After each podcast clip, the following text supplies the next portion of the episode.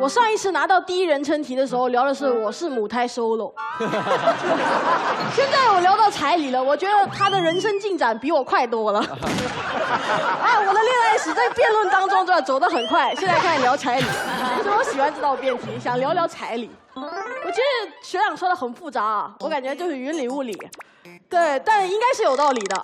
反正对吧？学长的道理是是需要品的。我是这样想的。钱这个东西，不知道为什么对方觉得烫手了。平时我们接的都心安理得的啊，今天格外的烫手。彩礼这个事情就是人家给你就收嘛，任何带着现金的东西，我觉得我都收的特别快乐。这个论点是过于肤浅了啊，但确实是我第一个论点。什么东西啊？我觉得大家都别装啊，钱是每个人都愿意收的东西。我们看看啊，他说的前提有很多嘛，除了彩礼这个钱，我们还有两个前提：第一，她必须是独立的；第二，她必须是女性。独立女性，我是啊，题目说我是，但是问题是题目没有说我妈是独立女性啊，我妈不是独立女性，就是一个普通的妇女。所以如果我霸气的说我不收，用刚才他们说任何一个理由说我不收，我妈是不乐意的，确实就是很传统的妇女。那怎么办呢？我跟他说道理吗？他听不进去。对我们来说，如果我拒绝了这份彩礼，拒绝的就是我婆家的好意。哎呦，婆家也挺好的。拒绝的就是我婆家的好意。如果我不收这份彩礼，他确实会担心男方会看不起我，会看轻我。如果我不收这份彩礼，我妈也会觉得以后如果有什么问题，我会吃亏的。那我怎么办呢？作为独立女性，作为她的女儿，我就只能收了。我的对象怎么办呢？他也只能给了，因为他们都想让我妈安心，他也想让他的丈母娘安心，这是最简单的方法。所以我觉得你们给独立女性盖了很多帽子。我觉得独立女性有一个最好的品质，就是爱自己的妈妈。我不用在我妈妈面前证明我是独立女性，我只要证明她是我妈就足够了。再来，天价彩礼很可怕。我觉得天价彩礼可怕的在天价，天价馒头也会很可怕的。问题根本不在彩礼身上，在天价的身上。我觉得判断独立女性收彩礼不是用来判断独立女性独不独立的，它是用来判断。男性独不独立的？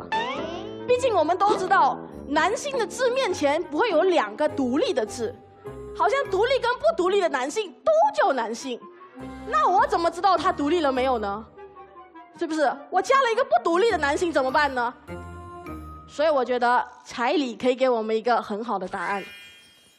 但你又说，哎呦，这时候你不高兴了。你说，哎呀，你这个独立女性，颜如晶，竟然这样考验我们的男孩难怪找不到对象。竟然给自己明码标价，竟然给自己那么物化，你还是独立女性吗？怎么了？谈经济怎么了？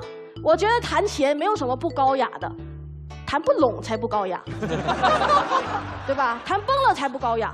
那谈崩怎么办？我觉得谈崩也没有什么任何的问题。如果你因为彩礼谈崩了，只能证明什么？你会因为任何事情而谈崩。两个家庭的金钱观不一样，今天谈彩礼没有崩，明天谁为家里出水电费一样会崩。所以彩礼是什么？彩礼是我们的结婚冷静期。你说婚姻很复杂。你可以很高雅的只谈恋爱，可多情侣只谈恋爱不谈婚姻，高雅的不得了。中国的婚丧嫁娶确实风俗很多，但是为什么有那么多风俗？其实是为了让三观一致的人可以走在一起。三观没有好坏哦，但是三观一致的人才能一起过日子。婚姻是要一起过日子的。如果你觉得婚姻的程序很复杂，那我只能告诉你，生活的琐碎更复杂。如果你既然讨厌婚姻的所有繁琐的程序，那我跟你说，生活里面的繁琐你扛不过去。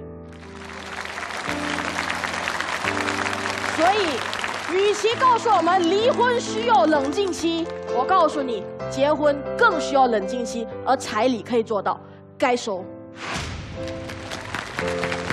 特别好，特别好，特别好。很酷，讲了两个论点，但是忘了下一个，看一眼。一个问题了，就是独立女性这个标签到底是什么意思？我觉得根本不用理解是什么意思。为什么我们要喜欢用一些简单的事情来理解一些简单的行为？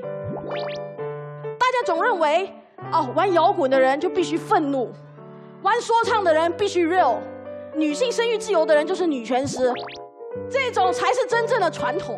认为骨子里还是留着那种什么样的人要做什么样的事情的那种传统观念。